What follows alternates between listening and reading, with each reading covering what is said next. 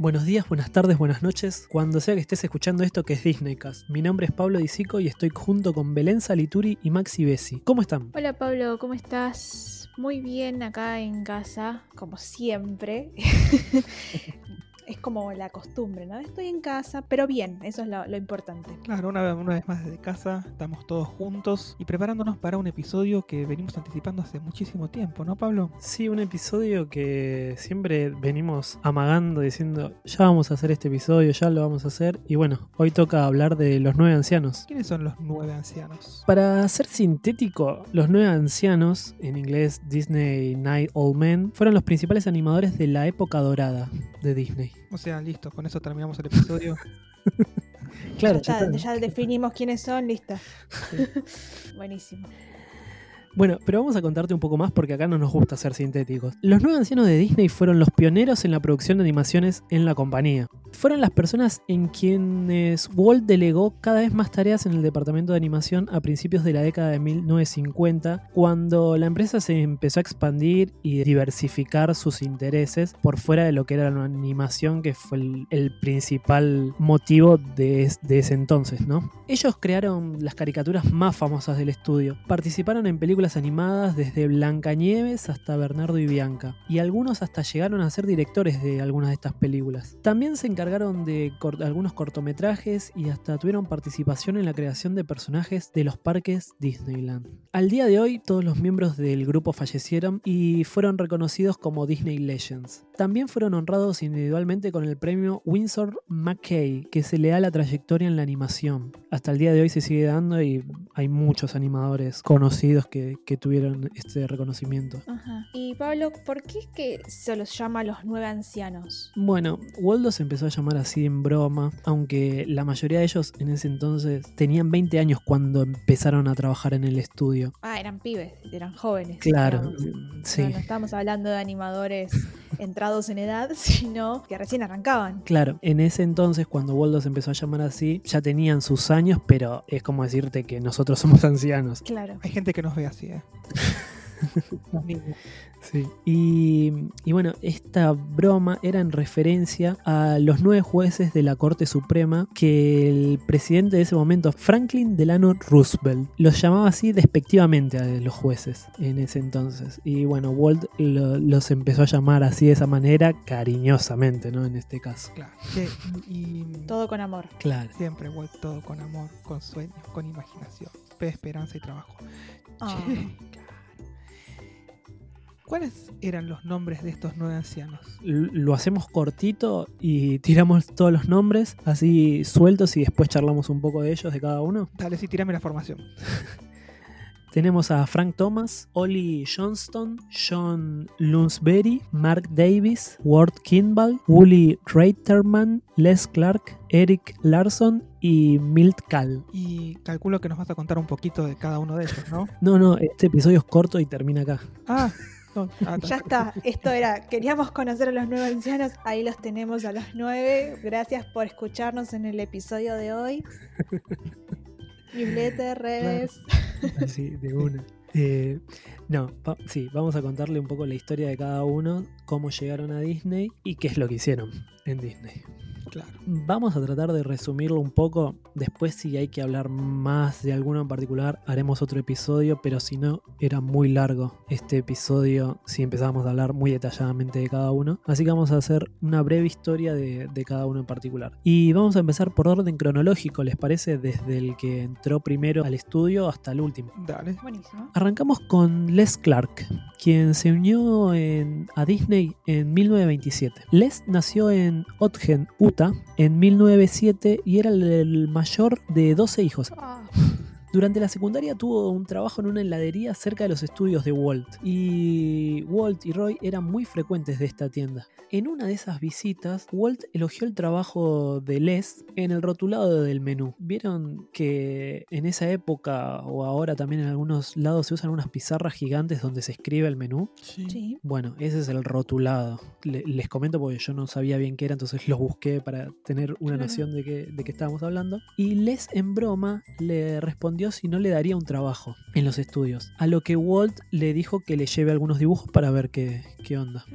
Eh, bueno, al toque Les empezó a trabajar en Disney cuando se graduó de, de la secundaria. Mira. ¿Y, y cuál fue el primer trabajo que tuvo en los estudios? Al principio trabajó de operador de cámaras y haciendo tinta y pintura en algunas animaciones. Básicamente todo lo que es Alice Comedy estuvo trabajando él. Pero al poco tiempo lo pusieron a trabajar bajo la dirección de Up Iworks para desarrollar el personaje de Mickey Mouse. En ese momento Clarks fue ascendido al puesto de In-Betweener, que en español sería un intermediador o interpolador, y trabajó en una escena para Steamboat Willie, la primera vez donde aparece Mickey. Sí. ¿Qué, qué hacen básicamente en este puesto? Eh, los animadores se encargan de crear esas imágenes que aparecen entre una escena principal y otra, que son las que realizan los animadores principales. Serían como las transiciones de las escenas principales bueno, estos in-betweeners se encargan de crear esas animaciones de transición. Está bien. Eh, esto lo comento porque después también otros animadores también van a tener este trabajo, entonces quería contarles antes que nada qué es, de qué se trataba este trabajo. Luego de, de esto, lo ascendieron nuevamente a animador ya. Y se le asignó un corto que personalmente amo, que es eh, The Silly Symphony de Skeleton Dance. Sí. Sí. Mm, Ese corto me encanta. Y bueno, él trabajó en este corto realizando una, una escena de un esqueleto tocando las costillas de uno de sus amigos huesudos como si fuese un xilofón. Sí. Acá eh, va- vamos a notar en cada uno de los animadores que algunos se encargaron de crear personajes, pero otros se encargaron de crear escenas icónicas de ese personaje. Es- esto es lo que los hace también tan grandes, ¿no? Sí. Así que por eso es que en algunos casos les voy a decir creó tal personaje y en otros casos les vamos a hablar de escenas en particular que hicieron esos personajes. Por ejemplo, en el caso de Clark, ¿cuál era su especialidad? Su especialidad, por así decirlo, era Mickey Mouse. ¿Por qué?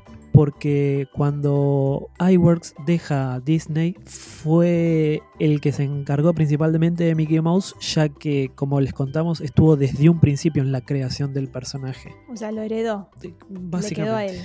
estuvo desde el principio de la creación del personaje y con él estuvo la transformación de, de Mickey. Entonces, Claro. básicamente su personaje era Mickey Mouse. Pero bueno, él continuó perfeccionando su oficio, eh, estuvo asistiendo a clases de arte mientras trabajaba en el estudio y se le dio la tarea de animar a los siete enanitos en Blancanieves y los siete enanitos.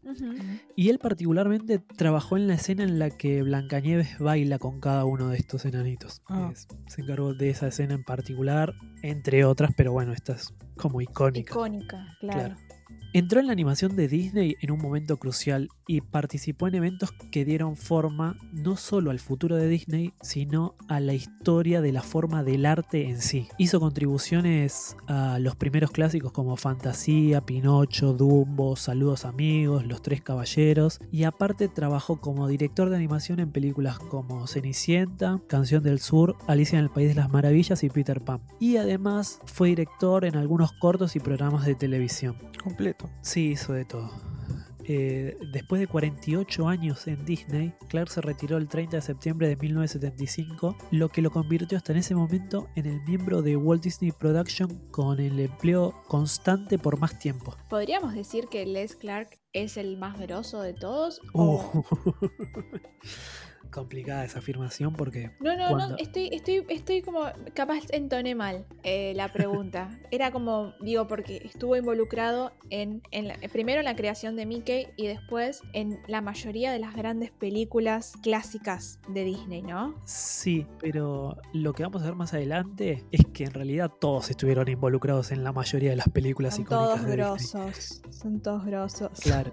Y capaz en alguno no lo, no lo vamos a nombrar porque ya es r- muy redundante que estemos nombrando todo el tiempo las mismas películas.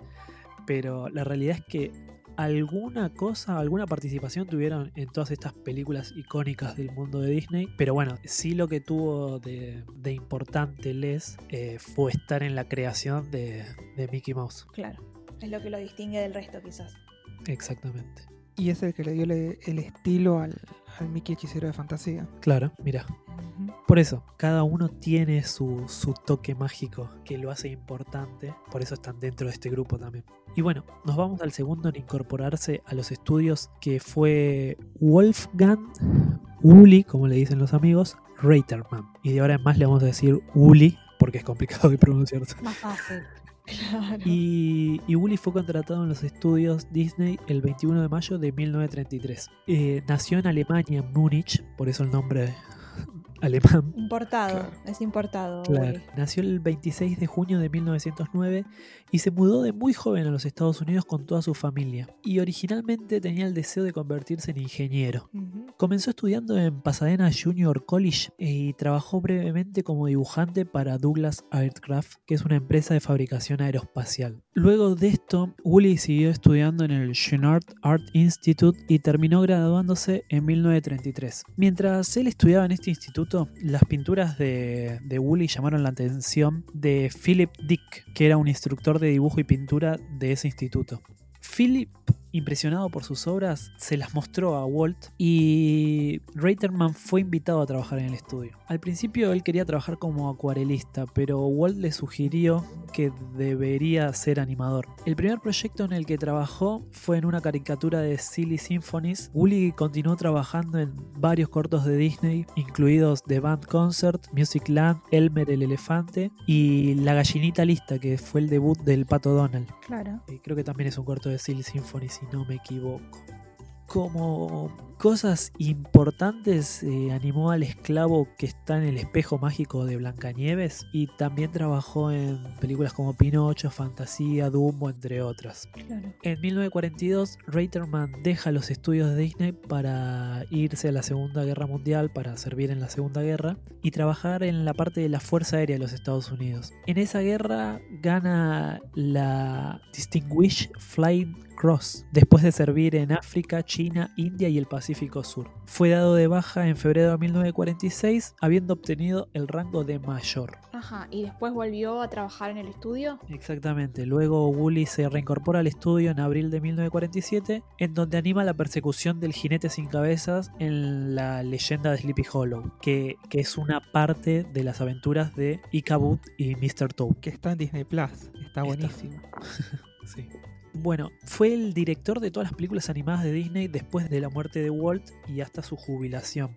Y algunos de sus trabajos incluyen al cocodrilo de Peter Pan, Sí. la rata en La Dama y el Vagabundo. Sí. Y además animó batallas épicas como la de los dinosaurios en la película Fantasía, la escena de persecución del monstruo ballena de Pinocho Sí. y el enfrentamiento entre el príncipe Felipe y el dragón maléfica en La Bella Durmiente. Clásicos. Sí, sí, sí. Y aparte de todo esto, dirigió clásicos ya como director, como El libro de la selva, Bernardo y Bianca, 101 dálmatas, y produjo películas como Los aristogatos, El zorro y el sabueso, entre muchas otras cosas. Todo lo que vino después de la muerte de Walt. Eh, claro, sí, sí, sí. Bernardo y Bianca, querías hablar de Bernardo y Bianca otra vez. Me Otra vez. hacer hablar de Bernardo y Vamos, otra eh, vez. eh, vamos a nombrar mucho Bernardo y Bianca en este episodio. Sí. Bueno, Che, ¿y qué fue de la vida de, de Wooly? ¿Qué fue de la vida de él? En 1981 se retira y cuatro años después fallece eh, a los 75 años. Eso fue de la vida de él. Seguimos con el tercero, dale. Vamos con el tercero. Eric Larson. Eric nació el 3 de septiembre de 1905 en Cleveland, Utah, y se incorporó a los estudios en 1933, unos meses después de Woolley, más precisamente el 1 de junio de 1933. Larson comenzó como asistente de animación en los cortos como The Tortoise and the Hare, que es la tortuga y la liebre, Sí. Y Two Guns Mickey. Eh, y bueno, luego de esto, ya para 1940 ya era director de animación y en ese entonces diseñó a Fígaro, que el gato en Pinocho. Sí. Es considerado por muchos uno de los mejores animadores de Disney, eh, ya que animó a personajes notables como Peggy en La Dama del Vagabundo, los buitres en el libro de la selva, el vuelo de Peter Pan sobre Londres hasta Uh. Neverland, Sí. Y también estuvo a cargo del conejo, el lobo y el oso en Canción del Sur. Debido a todo esto, a su capacidad para entrenar nuevos talentos, a Larson se le asignó la tarea de detectar y entrenar nuevos animadores en Disney en la década del nue- 1970. Esto, eh, perdón, habíamos, eh, no sé si se acuerdan, pero habíamos hablado algo en el episodio de, de Disney Animation Studios Sí. Sobre Eric Larson y, que él había empezado el, el programa de entrenamiento para los animadores. Claro, claro, es este, es esto.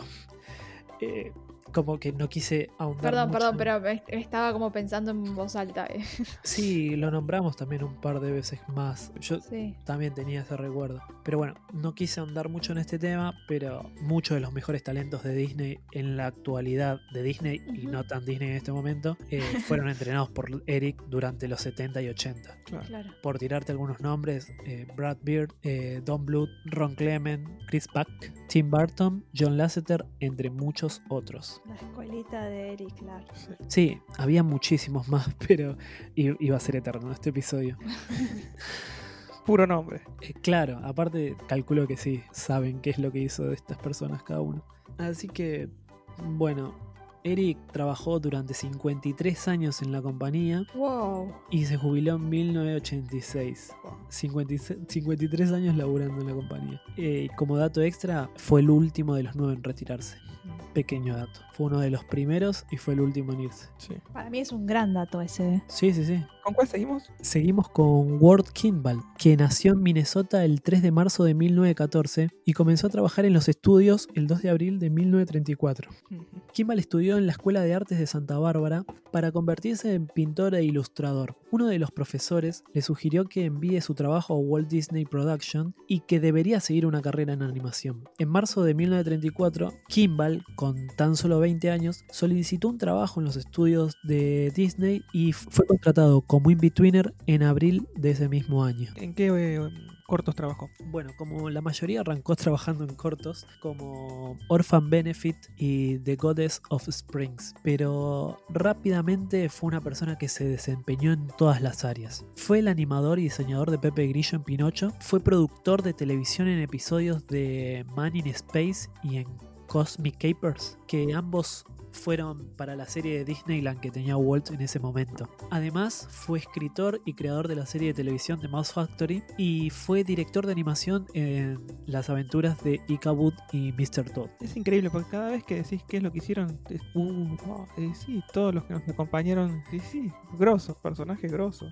Sí, sí, sí, hicieron un montón de cosas. Además de todo esto, en 1948 formó Firehouse 5 Plus 2, que era una banda de jazz compuesta por compañeros y empleados de Disney. Ah, copado, se juntaban a improvisar después del laburo. Sí, sí, hasta se presentaron en algunos programas de televisión y todo. Ah, bueno, bien. No tengo el dato si se llegaron a presentar en Disneyland. Como que lo iba a buscar y me colgué. Pero creo que en programas de televisión seguro que se presentaron. No solo animaban dibujos, también te animaban una fiesta. Capos. Hacían todo. Como decíamos en un principio, entre sus trabajos se incluye Pepe Grillo, Lucifer, Jack y Gus en Cenicienta. Lucifer es el, el gato y Jack y Gus son los ratones. También entre sus trabajos está el sombrerero loco y el gato de Cheshire en Alicia en el País de las Maravillas. Un dato loco de, de Ward Kimball es que tuvo un tren de tamaño real con sus vías en una casa que tenía en California. Y además fue presidente de la Asociación de Coleccionistas de Trenes. Me lo imagino yendo a la casa de, de Walt y le dice, mira, ahora viste el chiquito, ahora venía a casa y mira el grandote, mira mi tren grandote. Bueno, a Kimball se le atribuye esa idea y, y el haber ayudado, inspirado a Walt Disney a instalar ferrocarriles en Disneyland. Digo se le atribuye porque después vamos a seguir hablando de trenes más adelante. Eh, como que hay un poco para él y un poco para otro. Apa, bien. Eran importantes los trenes para Disney. Sí, sí, sí. Ah, sos animador, te gustan los trenes, listo, adentro. Eh, bueno, Kimball se retira en 1972, pero continuó haciendo varios proyectos por su cuenta e incluso regresó a Disney para hacer algunas giras publicitarias y también trabajó en la atracción World of Motion en Epcot. Así que no se quería desprender de todo de, de Disney. Una changa hizo después de jubilarse. Tremenda changuita. ¿eh? Sí, y tres años después de su fallecimiento, en 2002, Disneyland Railroad nombró a su recién adquirido motor número 5, que el motor es la parte delantera del tren, lo nombró como Ward Kimball en su memoria. Así que en Disneyland vamos a tener un, un tren con su nombre. Che, ¿cuánto hay de verdad que Walt Kimball tiene mucho que ver con esa idea de leyenda urbana de que Walt está congelado? Bueno, dicen que fue una figura clave en esta difusión de la leyenda urbana, para que en la que se dice que Disney dejó instrucciones para que fuese congelado. Así que cualquier cosa se la debemos a, a Ward. Claro, que ya no puede confirmar ni negar nada porque eh, misteriosamente falleció. Nah, igual falleció bastante viejo, pero.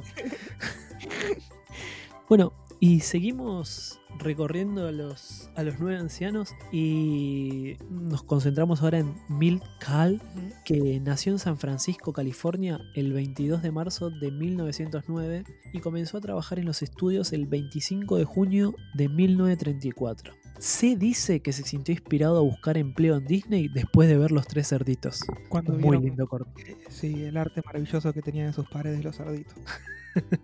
Para los que no saben, tenían colgado un cuadro familiar donde De había chorizos, salchichas y etcétera. Sí, sí, sí. Sus primeros trabajos fueron también en cortos, como la mayoría. Él trabajó en Mickey Service Station y Mickey's Fire Brigade. Y también, como los otros, hizo contribuciones a todos los primeros clásicos como Blancanieves y los Siete Enanitos, animando a los animales que había en el bosque. Y trabajó también en Fernando el Toro, para el que también prestó su voz. Apa, mira. Y era considerado uno de los mejores dibujantes y el mejor dibujando figuras humanas en todo Disney. Sí, eso era algo que los distinguía, pero por lejos. Sí, sí, el proceso de animación era muy bueno y bueno, cada uno eh, iba aportando lo que sabía a los otros animadores, Sí. que, que eso también estaba bueno y que capaz al final hablamos un poco de ese tema. Además de todo esto fue director de animación en películas como La Dama y el Vagabundo y La Bella Durmiente. Y entre los trabajos más importantes se encuentran personajes como Pinocho, Tiger, No. Peter Pan Sí. y de algunos villanos como Madame Mim en la espada en la piedra. Sí, la vieja esa que estaba toda Sí. despeinada. Shere Khan del libro de la selva. El tigre, no la El tigre. Edgar el mayordomo en Los Aristogatos. Sí. Sí, Edgar. ¿Dónde Edgar. está? El sheriff de Nottingham en Robin Hood. Y Madame Medusa en Bernardo y Bianca. Esa Madame Medusa me da un susto cuando era pibe. Los ojos. Sí. mamita, eh. Sí, sí, sí. Bueno, y Bernardo y Bianca fue su último trabajo antes de retirarse en 1976 y luego de eso Cal pasó el resto de su vida dando conferencias sobre animación hasta fallecer en abril de 1987. Seguimos con Frank Thomas, que nació en Santa Mónica, California, el 5 de septiembre de 1912 y se unió a los estudios el 24 de septiembre de 1934. Frank comenzó a trabajar en cortos como Mickey Circus y More Kitten. Y entre sus trabajos más importantes se incluye a la malvada madrastra en Cenicienta, Lady Tremaine. la reina de corazones en Alicia en el País de las Maravillas y el capitán Garfio en Peter Pan. Ah, le recabían los malos. Sí. Además, trabajó en películas como Fantasía, Dumbo, Bambi, Cenicienta. En Bambi animó al, al cazador que le hacía cagar la madre de Bambi, ¿no? Sí. Eh, no, ¿sabés que Animó. eh, en Bambi animó la secuencia de patinaje en el estanque esa que se patinan. Ah, qué hermosa eso, sí. Eh, fue, Sí, fue sí, parte de esa escena. En Blancanieves se encargó de los siete enanitos en particular. Y una escena muy importante en la historia nuestra es cuando los enanitos están llorando por el cuerpo muerto, entre comillas, de Blancanieves. Otro esa escena- episodio, sí. Esa escena la animó él. Sino también la escena de Pinocho cantando en el teatro con las marionetas. Después tenemos La Dama y el Vagabundo comiendo espaguetis. Uh, sí. Tenemos a las tres hadas de la Bella Durmiente también animadas por él.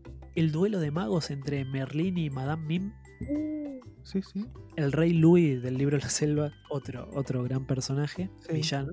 Y bueno, también los pingüinos bailarines de Mary Poppins, también animados por él. Que no eran villanos, pero podrían llegar a considerarse molestos.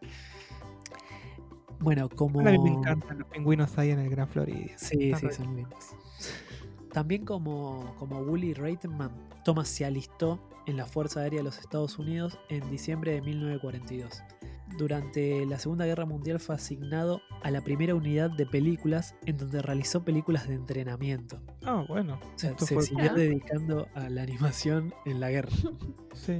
Fue dado de baja el 23 de enero de 1946 y recontratado en Disney el 1 de abril de ese mismo año. Luego de eso fue director de animación en La Espada y la Piedra y en El Libro de la Selva. Frank se retira de Disney el 31 de enero de 1978 y fue coautor con su compañero de leyenda de Disney, Ollie Johnston, de un libro muy conocido que es el Disney Animation The Illusion of Life, publicado en 1981. Este libro se considera la Biblia sobre la animación tradicional de personajes dibujados a mano, particularmente del estilo de Disney, y resume un poco el enfoque de Disney y la animación a través de los llamados 12 principios básicos de la animación.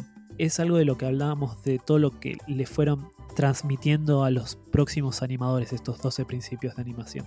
Thomas y Johnston también aparecieron en el documental de 1995 llamado Frank y Ollie. Que nos lo está debiendo Disney Plus en Latinoamérica. Que dijimos que estaba, pero no está. Y esperemos que en algún momento esté.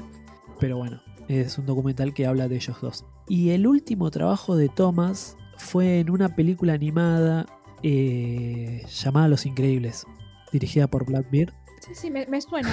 Fue el último trabajo antes de su muerte. Y solo dio la voz de un personaje, no lo animó, pero eh, le dio esa voz. La escena, para que se hagan una idea, están Frank y su amigo y colega Oli en como dos ancianos caricaturizados Sí. diciendo esto es la vieja escuela. Eh, y le responde, sí, no hay como la vieja escuela. Sí, es. Claro, eh, en todos lados apareció esa escena.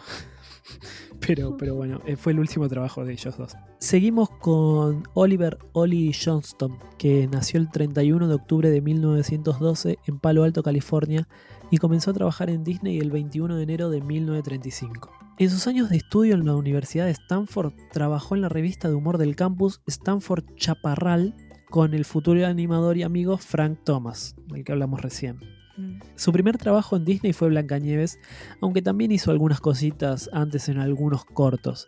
Pero bueno, el primer trabajo fue en Blancanieves. Oficialmente fue en Blancanieves. Claro. Sus trabajos incluyen al señor Smith en Peter Pan, a las hermanastras de Cenicienta, a el fiscal del distrito en las aventuras de Ichabod y Mr. Toad. Según el libro Los villanos de Disney escrito por Johnston y Frank Thomas, Johnston también se asoció con Thomas para crear personajes como Ichabod Crane en las aventuras de Ichabod y Mr. Toad y Sir Hist, que era la serpiente en Robin Hood, Sí. muy parecida acá en Sí, en estética. Salvo Sí. que le pusieron un sombrerito. un sombrerito y creo que tenía una capita también. Sí, una capita. Bueno, Oliver conti- continuó contribuyendo a los primeros clásicos como la mayoría y finalmente se convirtió en director de animación en películas como Alicia en el País de las Maravillas, La Dama y el Vagabundo y 101 Dálmatas. Y al igual que Kimball, del que hablamos antes hace un ratito, Sí. el pasatiempo de toda la vida de Johnston fueron los trenes de vapor a escala real. Acá tenemos el otro de los trenes, bien. Tenemos el otro. Sí, el otro loquito de los trenes. A partir de 1949, Oli se construyó un ferrocarril en el patio trasero con tres locomotoras de escala 1 en 12, Ujú. que luego fueron propiedad de sus hijos. Este ferrocarril fue una de las inspiraciones de Walt Disney para construir su propio ferrocarril de patio trasero y que luego inspiró su construcción en los parques. Así que Oli también tiene mucho que ver en la construcción de los ferrocarriles en los parques. Sí. En la década de 1960, Oli adquirió y restauró una locomotora de vapor tamaño completo, real, uno en uno, que al día de hoy es propiedad de John Lasseter. O sea, imagínate, tienen un campo donde tienen una locomotora de vapor tamaño real. Una locura. ¿Qué coleccionas? Y colecciono trenes escala 1 a 1, que fue el animador Ollie Johnston. Bien, la sacaré Eh, bien. Ah, un detalle. Sí. Bueno, como dato extra, Johnston recibió el premio de la Medalla Nacional de las Artes por el presidente George Bush y Laura Bush en 2005. Y fue el último miembro vivo de los nueve. Eh, y bueno, Oli falleció en abril de 2008 en Washington. Seguimos con John Mitchell Lounsbury. John nació en Cincinnati, Ohio, el 9 de marzo de 1911 y fue contratado por los estudios Disney el 2 de julio de 1935. Como muchos, mientras él asistía a la escuela de diseño del Art Center en Los Ángeles, uno de los profesores lo mandó a una entrevista con Walt porque tenía que ser animador. Tenían ojo, creo un poco, ¿no? Los profesores de, de las escuelas. Y sí, saben. Eh, y qué loco que te manden una entrevista con Walt. Es raro pensarlo. Yo, Y sí. ¿Qué decía? Che, Walt, tengo un pibe acá que, que va bien. yo o me sea, lo imagino así. eh, así. Así mismo me lo imagino, ¿viste? Y es, es- es loco. Pero, Bueno, mandalo, mandalo, decía Walt. Tengo la agenda libre mañana a las 8. Que traiga unos dibujitos y yo lo miro y bueno. Fue el animador más joven de, de los nueve ancianos. Eh, John rápidamente se convirtió en un animador estrella y, y era conocido cariñosamente con- como Lones por sus otros compañeros animadores. Fue un dibujante increíblemente fuerte que inspiró a muchos animadores a lo largo de todos los años. Durante estos años, Lones se especializó en cortos de Pluto, como Pluto's Playmate, Pluto at the Zoo y Private Pluto. Y las contribuciones posteriores incluyeron el honrado Juan en Pinocho, Sí. Timothy el ratón en Dumbo y Tony el cocinero en La Dama y el Vagabundo. Sí. También animó a Ben Alligator en Fantasía en Dance of the Hours, Sí. eh, George Darling en Peter Pan. Los Reyes de la Bella Durmiente y a los elefantes del libro de la selva. En la década de 1970, Lones fue ascendido a director y codirigió Winnie the Pooh y Tiger 2. Murió el 17 de febrero, el 13 de, murió el 13 de febrero de 1976 y en ese momento él seguía trabajando en los estudios Walt Disney Studio como director y estaba trabajando en Bernardo y Bianca. Uh, Y bueno, tenemos al último de los nueve, de los nueve ancianos, que es Mark Davis, quien comenzó a trabajar en 1935 en los estudios de Disney. Mark Fraser Davis nació en Bakersfield, California, el 30 de marzo de 1913 y fue el último de los nueve en unirse a los estudios el 2 de diciembre de 1935. Al igual que Lones, Davis también comenzó como aprendiz de animador en Blancanieves y los Siete Enanitos. Luego pasó al boceto de la historia y al diseño de personajes icónicos como Bambi y trabajó en películas como Victory Through Air Power, que es una película de la historia de la av- aviación, muy rara, eh, pero sí es de Disney. Pero bueno, sus mayores contribuciones fueron en la creación de las mujeres animadas más memorables en el mundo Disney. Por tirarte algunos nombres, Cruella de Vil en 101 Dálmatas, Maléfica en La Bella Durmiente y Tinkerbell en Peter Pan. Bueno, por este motivo y por otros un poquitito menores, porque tuvo otras, otros trabajos, pero no íbamos a decirlos todos, fue considerado como el hombre de las mujeres de Disney. Ladies Man. Pero no se quedó ahí eh, Marx, porque más tarde dejó de un lado la animación y se trasladó a la organización de diseño y desarrollo de Disney, que es lo que hoy se conoce como Walt Disney Imagineering. Mark fue uno de los Imagineers originales en Disney y contribuyó a atracciones de Disneyland como la Enchanted Tiki Room, laburó en, en It's a Small World, Piratas del Caribe, la Haunted Mansion y el Jungle Cross. Y como datos, la esposa, Alice Davis, fue la que creó el vestuario original para las figuras del Pirata del Caribe y de It's a Small World. Sí, hablamos de ella en el episodio de la Feria Mundial. Sí. Después de 43 años de carrera en Disney, Davis se retiró en 1978, pero continuó prestando su experiencia para el desarrollo de Epcot y de Tokyo Disneyland, y falleció en enero del 2000. De esta manera terminamos de hablar de la historia de los nueve ancianos. Traté de resumir lo mejor posible para que se entienda y que no sea eterno este episodio. Buenísimo. Así que bueno, sí, por hoy. Entonces, si querés, hacemos el cierre. Dale, le recordamos entonces a la gente, como siempre, que tenemos newsletter. Sí, Todos los martes podés recibir Carrusel de Noticias, que es nuestro newsletter semanal y te llega todos los días martes a tu bandeja de entrada. Te suscribís en el link que tenemos tanto en Instagram como en Twitter, nos dejas tu mail y te llega la próxima edición de Carrusel de Noticias a tu inbox. ¿Y cómo son las redes sociales, Maxi? Nos encuentran tanto en Twitter como en Instagram como arroba DisneyCastArg. Eso es arroba DisneyCastARG. Buenísimo. Esperamos que les haya gustado el episodio de hoy, que les haya interesado, que se hayan divertido. Y nos vemos la semana que viene con un episodio nuevo. Yo soy Pablo Disico. Yo soy Belén Salituri. Y yo soy Maxi Bessi. Hasta la próxima.